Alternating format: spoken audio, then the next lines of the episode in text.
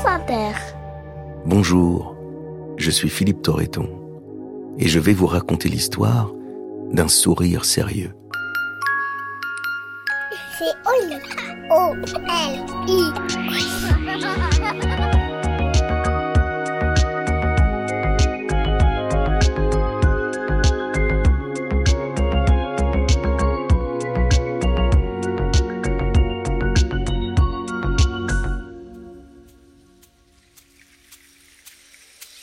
Mathilde aimait les arbres. Elle les connaissait tous, enfin, tous ceux qui déployaient leurs branches près de chez elle. Mathilde habitait en ville, une grande et grosse ville avec plein de voitures et beaucoup de bruit. Une ville où les trottoirs grouillaient de gens très pressés qui regardaient le vide en lui parlant. Des gens qui enfonçaient des petits bouts de plastique blanc dans leurs oreilles. Mathilde a mis longtemps à comprendre à quoi servaient ces petits bouts de plastique blanc. Elle s'est souvent cognée dans ses marcheurs pressés et parlants, parce que Mathilde, elle, regardait les arbres. Les arbres de sa grande ville bruyante. Elle n'a jamais eu de petits bouts de plastique blanc dans les oreilles, et pourtant, elle parlait, elle aussi, la tête en l'air. Elle parlait à ses amis les arbres. Ses parents n'aimaient pas qu'elle parle toute seule. Ils lui disaient tout le temps Arrête de faire la folle et regarde devant toi, tu nous fais honte. Tu crois qu'ils vont te répondre Souvent, l'un des deux parents, ce n'était jamais le même, disait à l'autre de la laisser tranquille. Et souvent, Mathilde entendait en conclusion La pauvre. Après ce genre de remarques, Mathilde était toujours triste. Elle devait passer devant ses amis sans leur dire bonjour et sans prendre de leurs nouvelles. À l'école, Mathilde ne dessinait que des arbres, ne parlait que d'arbres. Ses maîtres et ses maîtresses s'en inquiétaient et lui disaient de parler d'autre chose, des oiseaux par exemple.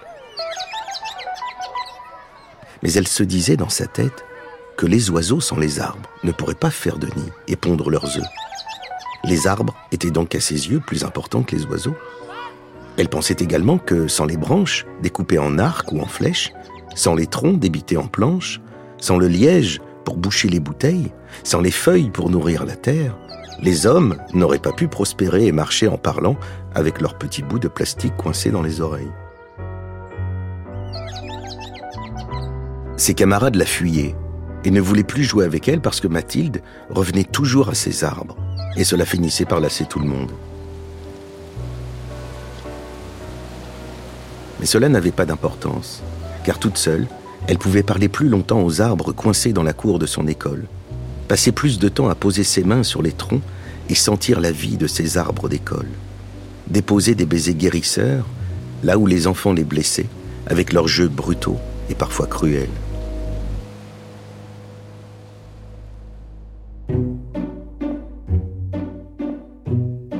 À chaque fois qu'elle posait ses mains sur le tronc d'un arbre à l'école ou dans la rue, elle se sentait plus forte et souriait beaucoup. Mathilde possédait des carnets très jolis qu'elle avait achetés avec son argent en secret, parce qu'à l'intérieur, elle écrivait tout ce qu'elle savait sur les arbres. Elle les dessinait sous chaque saison. Sans feuilles l'hiver, plein de bourgeons au printemps, vert foncé l'été et rougissant l'automne.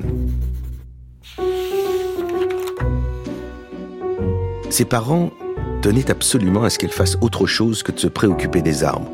Alors, ils l'ont obligée à faire de la musique. Elle n'avait pas le choix. Mais elle réussit pourtant à convaincre ses parents de décider elle-même de l'instrument. Et devinez, elle opta pour le hautbois. Ses parents, dépités, avaient juré qu'elle choisirait. Ils ne pouvaient donc pas lui refuser cet instrument très difficile à pratiquer lorsqu'on est encore enfant car il faut souffler très fort pour obtenir un son. Mais dans hautbois, il y avait bois et s'essoufflant dedans, elle tenait un arbre sombre dans ses petites mains si blanches, presque transparentes. Décidément, rien ni personne ne pouvait empêcher Mathilde de penser aux arbres. Ses parents, ses camarades, ses maîtresses et ses maîtres d'école se désespéraient de la voir un jour s'intéresser à autre chose. Dans la rue où elle vivait avec ses parents, des voisins avaient installé un petit présentoir avec des livres usagés dedans afin que d'autres gens en profitent. Un soir, en revenant de l'école toute seule, elle s'arrêta devant ses livres, espérant pour une fois en trouver un qui lui plairait. Mais les gens se débarrassaient toujours de leurs livres les moins intéressants ou les plus abîmés.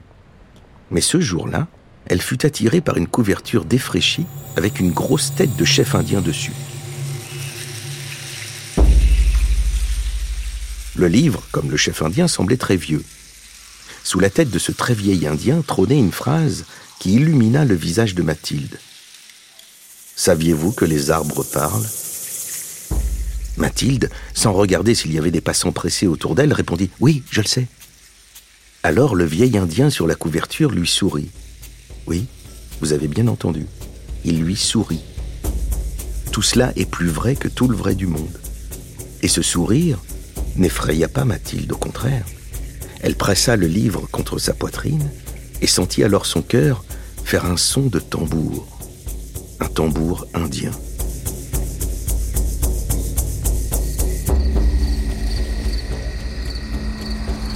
Inutile de vous dire que Mathilde dévora le livre.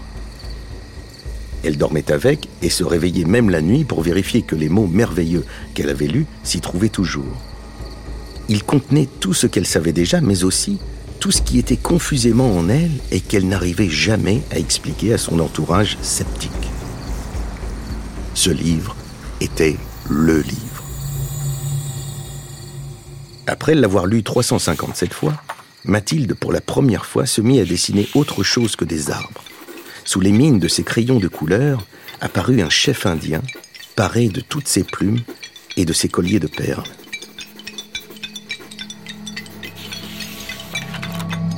Mathilde se réveillait en pleine nuit et s'asseyait en tailleur au milieu de sa chambre, en face du grand et vieux chef indien qui sortait de ses dessins. Et tous les deux parlaient pendant de longues minutes. Ils parlaient des arbres et de la nature, il parlait des hommes blancs qui avaient saccagé les forêts et les plaines. Désormais, elle ne s'appelait plus Mathilde, mais Petite fille qui voit loin.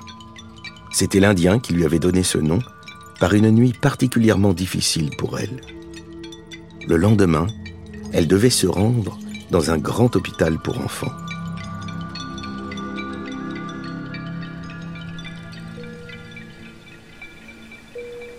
Mathilde ne comprenait rien à sa maladie. Elle ne voulait pas y penser. Mais elle était triste de voir ses parents pleins de chagrin. Les docteurs parlaient beaucoup à ses parents, et à chaque fois, ses parents pleuraient. Parfois, sa mère devait même s'allonger et prendre des médicaments pour arrêter de crier. Mathilde faisait confiance aux arbres et à la nature. Elle se savait entourée. Et maintenant, forte de son nouveau nom, elle se doutait que quelque chose se préparait. Lorsque ses parents furent priés de s'en aller, Mathilde se retrouva seule, avec des femmes et des hommes en blouse blanche qui lui souriaient beaucoup et lui expliquaient du mieux qu'ils pouvaient des choses très compliquées. Elle leur rendait leur sourire du mieux qu'elle pouvait, elle aussi. Mathilde était désolée de les voir désolés. Avant de quitter sa chambre, pour aller faire quelque chose de très compliqué, avec toutes ses blouses blanches, elle leur demanda une faveur. J'aimerais que vous changiez mon nom et que désormais ce ne soit plus Mathilde qui s'en aille faire avec vous quelque chose de très compliqué, mais petite fille qui voit loin.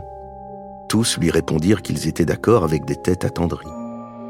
Les blouses blanches se retirèrent, sauf un jeune homme, en blouse blanche lui aussi, qui ne parlait pas, ne souriait pas et ne ressemblait pas aux autres. Il n'avait pas l'air attendri. Il s'avança et s'approcha de son visage, il retira son masque bleu de chirurgien et en la fixant droit dans les yeux, lui dit Walking Buffalo t'a reconnu, petite fille qui voit loin. Je suis là pour toi. C'est lui qui m'a demandé d'être à tes côtés. Le visage de Mathilde s'illumina d'un sourire qui, cette fois, n'avait pas pour but de rassurer les autres. C'était un sourire sérieux. Un sourire comme on n'en fait que très rarement dans la vie.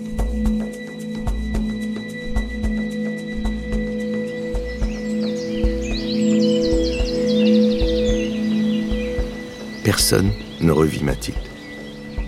Mais très loin de là, Dans une forêt d'arbres immenses que l'on appelle séquoia, des gardes forestiers se racontent souvent à voix basse, le soir, cette histoire de grandes et belles femmes blanches que certains ont vu poser ses mains sur les troncs gigantesques et parler aux séquoias comme s'ils étaient ses amis. Mais elles disparaissaient à chaque fois très vite, sans faire de bruit, et le sol ne gardait aucune trace de ses pieds.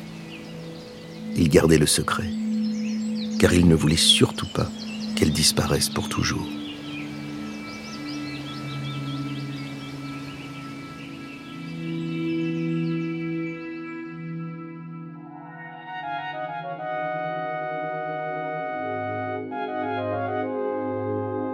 Et voilà, l'histoire est finie. Et maintenant, au lit. Non, une autre. Oli est un podcast original de France Inter.